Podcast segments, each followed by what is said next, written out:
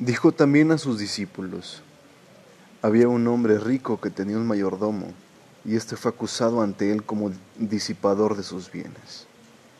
Entonces le llamó y le dijo, ¿qué es esto que oigo acerca de ti? Da cuenta de tu mayordomía, porque ya no podrás ser mi mayordomo.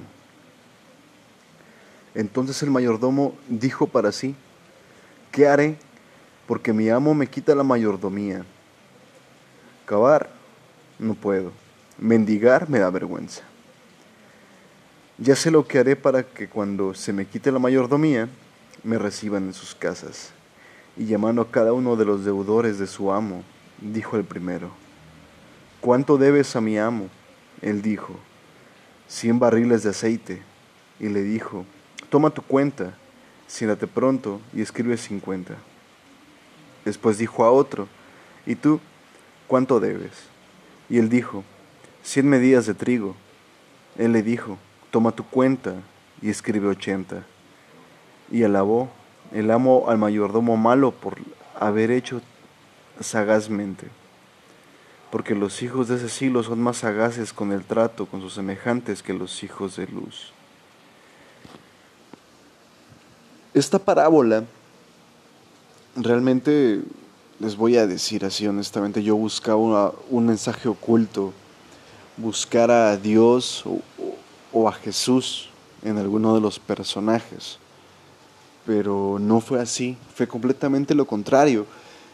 Y lo que encontré fue completamente un mensaje en el que se nos está enseñando que pues obviamente el mayordomo actuó de manera mala al tratar muy malamente los las riquezas de su señor. Y el señor al, al reconocer que había actuado de manera muy sagaz, y no me refiero al reconocerlo así de, oh, pues qué chido, o sea, no, lo reconoció, dijo, oh, vato, o sea, has hecho algo muy bueno, o sea, muy bien por ti. Eso nos indica claramente que ambas partes estaban haciendo algo completamente fuera de lo legal, completamente fuera de, de lo que alguno podría estar esperando.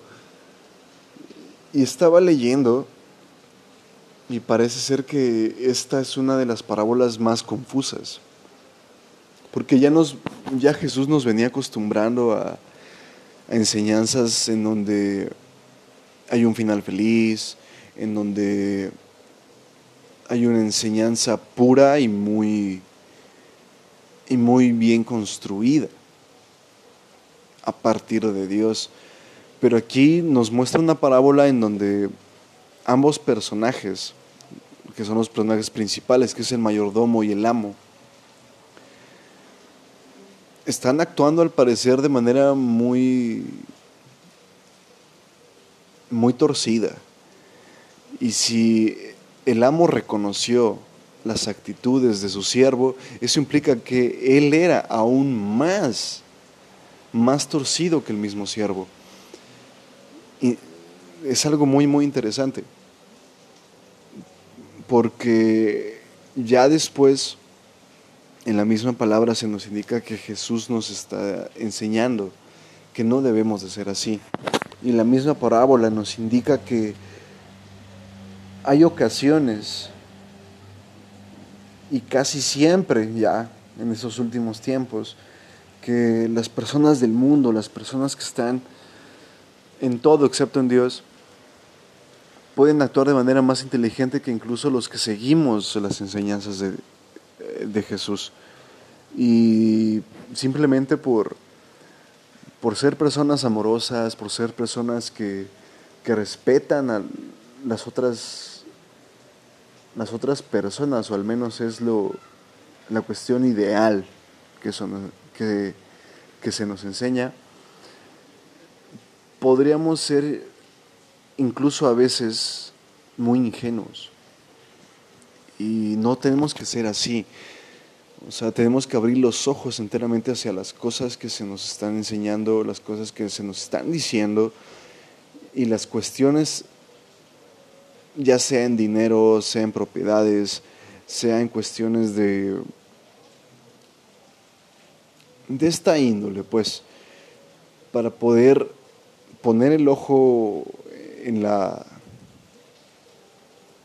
en la situación y poder actuar de manera inteligente.